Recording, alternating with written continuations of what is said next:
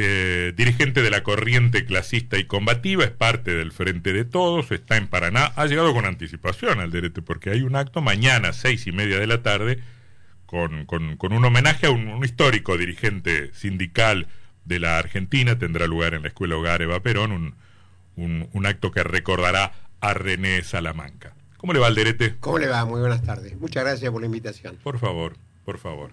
Habíamos hablado el año pasado en la otra radio con Alderete. Sí, señor. sí, señor. nos visita todos los años. Sí, señor. ¿Ah? Este, cuando no lo haga, y que me reciben muy bien en Paraná, mis compañeros y los amigos también de Paraná. Sí, ya vi algunas compañías que tienen, no sé si son las más aconsejables. bueno, escúcheme una cosa, yo le, le pregunto al aire lo mismo que le pregunté fuera de aire. ¿Siguen adentro del frente de todos? Sí, seguimos porque nosotros nos gusta el desafío, nos gusta este, ir eh, por lo que necesitamos, lo que necesitamos y no por lo posible. Mm. Muchas veces se busca lo posible, el camino más corto. Ah, al revés, yo creo que si ustedes están en el frente de todos es porque se volvieron posibilistas. No, no, no, no, todo lo contrario, porque inclusive nosotros, aquellos, eh, el bloque en primer lugar, el bloque me permite tener toda la disidencia, decir todo lo que vengo pensando hace muchos años, defendiendo hace muchos años, este, y justamente este, me respetan dentro del bloque, ¿no? Tener esa disidencia, proponer, porque no solo es la protesta por la protesta, sino también proponer. Mm. Y vengo, vengo insistiendo de que si nosotros no recuperamos las palancas clave de nuestra economía, va a ser muy difícil salir con curita y aspirina. Ya, ya vuelvo a, lo estrictamente de actualidad, pero no quiero que, que transcurra la charla sin, sin mencionar el acto de mañana y lo de Salamanca. Dígame. Bueno, sí, el mejor homenaje que podemos rendir a nuestro mártir en el nombre de Salamanca, a todos los mártires del movimiento obrero en la Argentina, que tiene una rica historia, que muchas veces esa historia, muchos dirigentes se olvidan de esa historia de dirigentes que han dejado su vida para que hoy los trabajadores tengan derechos. Es decir, la conquista han costado sangre, ha costado vida, y bueno, uno de mis compañeros, líder histórico dentro del, del clasismo en la Argentina. ¿Usted lo conoció? Eh, eh, yo lo conocí, yo tenía 22 años, había dejado el deporte profesional mm. para ir a trabajar porque mi cabeza rondaba de que no me gustaba la injusticia, quería ser dirigente gremial, pero tenía que ir a trabajar en primer lugar. Así que 22 años, antes de cumplir 23 años, hubo un plenario de Córdoba Sport en Córdoba con todos los eh, eh, gremialistas de esa época, él estaba dirigiendo el ESMATA de Córdoba. Claro, el dirigente de ESMATA, claro. Exactamente, mm. en lo cual yo fui invitado como delegado general de la usina láctea que trabajaba, ¿no? Mm. Allí es donde abracé el clasismo también porque iba en búsqueda yo eh, qué orientación podía tener, cómo este, me gustaba mucho la política, es decir, este, por supuesto que siempre entendí que también la reivindicación económica tiene que ver con la política, es decir, quería ser protagonista también de la lucha política y de la lucha este, de clase, ¿no? y, ahí, trabajadores. y ahí aparecía en el sindicalismo, es cierto, en, eh, con contextos muy diferentes, porque estábamos en la Revolución Argentina, el onganiato, después este, la, la apertura democrática con el, con el 73, pero ahí ya se insinuaba una división muy grande en el sindicalismo que creo que sigue hasta hoy, creo que hoy estamos peor que en ese momento, entre un sindicalismo más combativo, más clasista, y un sindicalismo más apegado a la negociación y a la conciliación. ¿Qué quedó de aquella, de aquella gran división? No, no, lo que siempre estuvo en debate y va a estar en debate siempre es el modelo sindical. Mm. Modelo sindical, en lo cual el modelo sindical del clasismo, entiendo de que es lo más justo para un dirigente gremial que defiende los derechos de los trabajadores, de no perder nunca vínculo con el trabajador, no perder vínculo nunca en la producción. Por eso que el modelo sindical del clasismo y los gremios que estábamos, los gremios que dirigimos, y los compañeros de la comisión directiva de ese gremio tienen que rotar en su trabajo. 15 días atendiendo el sindicato y 15 días también en la producción junto a los trabajadores. ¿no? Bueno, hay una anécdota muy interesante de un periodista de Buenos Aires que va a Córdoba a entrevistar a Agustín Tosco y en el último lugar donde lo pensaba encontrar era en su puesto de trabajo, ¿no? Lo, esperaba encontrar en la sede del sindicato. Tres, grandes líderes de ese mm. tiempo en Córdoba cuando dirigían la CGT de Córdoba, René Salamanca, Agustín Tosco y López, ¿no? efectivamente. Los tres, este, los tres este, practicaban el, eh, eh, el clasismo. Escúcheme, esto me permite, me permite venir al presente. Si ustedes son tan clasistas, ¿qué hacen en el frente de todos, que es un espacio hegemonizado por el peronismo? Que si no cree en algo es en el clasismo. El peronismo es naturalmente la armonización de las clases, la conciliación de las clases. Bueno, en primer lugar, no va a haber cambio posible en nuestro país si no es con el peronismo. Mm. Y por lo tanto, hay que dar la batalla también allí adentro para que se hagan los cambios que necesitan los trabajadores, que necesita nuestro pueblo. ¿no? Vio que se volvió posibilista. No, no, no, este, porque si no también estaría. ¿A quién estaría haciendo el juego? Es decir, buscando no, pero con ese, con ese criterio, con ese criterio yo me puedo aliar con Frankenstein porque si no le hago el juego a Drácula. Siempre hay algo peor. Sin embargo, nosotros nos movilizamos, este, mm. no, no nos paramos nunca de no estar en la calle. Mm. Es decir, este, a lo mejor otras organizaciones que están dentro del frente de todo eh, si se disciplinan. Nosotros no nos disciplinamos. Bueno, déjeme decirle Nosotros nos movilizamos por necesidad también. ¿no? Que en este tiempo, no, no quiero ser particularmente duro con usted, este, mm, eh, pero yo no veo gente en la calle. Tenemos casi el 8% de inflación, la pobreza por encima del 40%, los niveles de indigencia yéndose para arriba y parece Disneylandia, porque no hay, no hay una piedra, no hay una movilización, no hay nadie que bata parche, no hay consignas incendiarias. Si estuviera gobernando Macri, Larreta, Alfonsino de la Rúa, este país estaría en llamas. No, lo que pasa que, que sucede, como viene sucediendo hace mucho tiempo, este, la lucha de los trabajadores desocupados en este país siempre no ha sido visible, más en el caso de nuestro sector, más en el caso de nuestra organización. No lo han visibilizado, no ha sido como ha sido en el 2001, 2002, que realmente no habían visibilizado enormemente. Porque muchas veces este, aquel poder mediático que tiene un poder tremendo, es decir, y los poderosos también tienen miedo, parece que los pobres, los de abajo, también hagamos política, pensemos en política, tengamos también propuesta política. Por eso se asustan cuando decimos, debatamos el tema, y qué te parece a vos de recuperar las palancas clave de nuestra economía.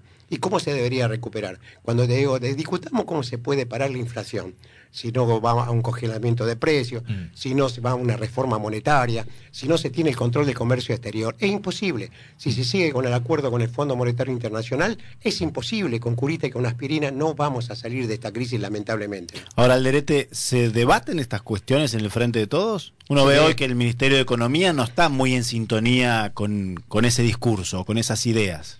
Bueno, sí, hay trabajo. Este, el Frente de Todos no tiene mayoría para hacer quórum en, en el recinto, es decir, hay proyectos que nosotros mismos hemos elaborado y que ha sido acompañado por mucha cantidad de diputadas y diputadas. Pero más allá de lo legislativo, digo en términos políticos, de políticas públicas, poder ejecutivo, no sé, consejo político, la mesa política del frente de todos, ¿existe eso donde eh, se debate? No, no, no, se ¿Cómo se, mira el, país? en el bloque se discute previa a las sesiones y también en las comisiones, se discute previo, no, no hay una mesa este, institucional para discutir todos estos temas. ¿no? Lamentablemente no hay una mesa de discusión para discutir estos temas. ¿Sabe lo que me imagino? Que mm, en las elecciones de octubre o de noviembre, en el balotaje, Rodríguez Larreta se convierte en presidente, ¿no? Y eh, le gana a Massa o a Alberto Fernández. O Milei, o alguna otra expresión de derecha, ¿no? Y en diciembre empieza a gobernar, con las recetas que más o menos nos podemos imaginar, este, la gente seguirá estando muy mal y ustedes van a, van a estar todos en la calle diciendo cosas con las que vamos a estar de acuerdo, pero que tendrán el enorme problema del descrédito.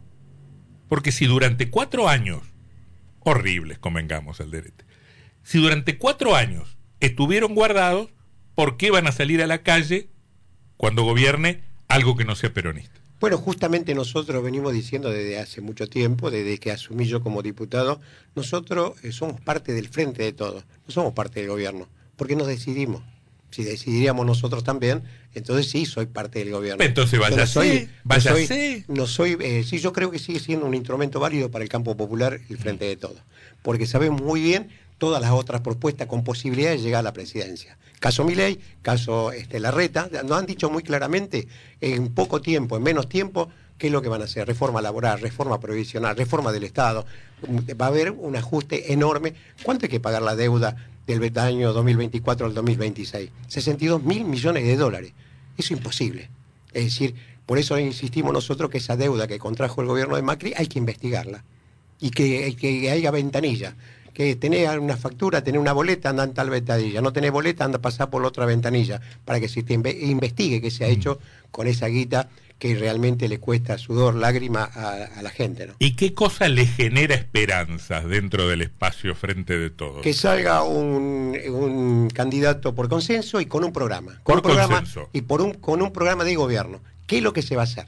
Mm. Es decir, cómo va a ser el tema este, para solucionar los problemas de la gente. Mm. Es decir, vuelvo a repetir, si no se recuperan las palancas clave de nuestra economía es imposible. Mm. Si no se recupera el control del comercio exterior es imposible. Si no se va a una reforma laboral, a eh, una reforma monetaria es imposible. Si no se termina con el, festival de la LELIC, ese dinero en vez de ir a los bancos tiene que ir a la producción, tiene que ir al crédito blando, a la pyme, que son los que generan los puestos de trabajo. Pero lo que pasa es que no lo vemos. Mire, acá venimos hablando en los últimos días de, mm, del del tema del litio. ¿no? El otro día salió un informe muy interesante respecto de qué hacen los tres países de la región que están en el triángulo del litio. ¿Qué hace Bolivia? ¿Qué hace Chile? ¿Y qué hace la Argentina?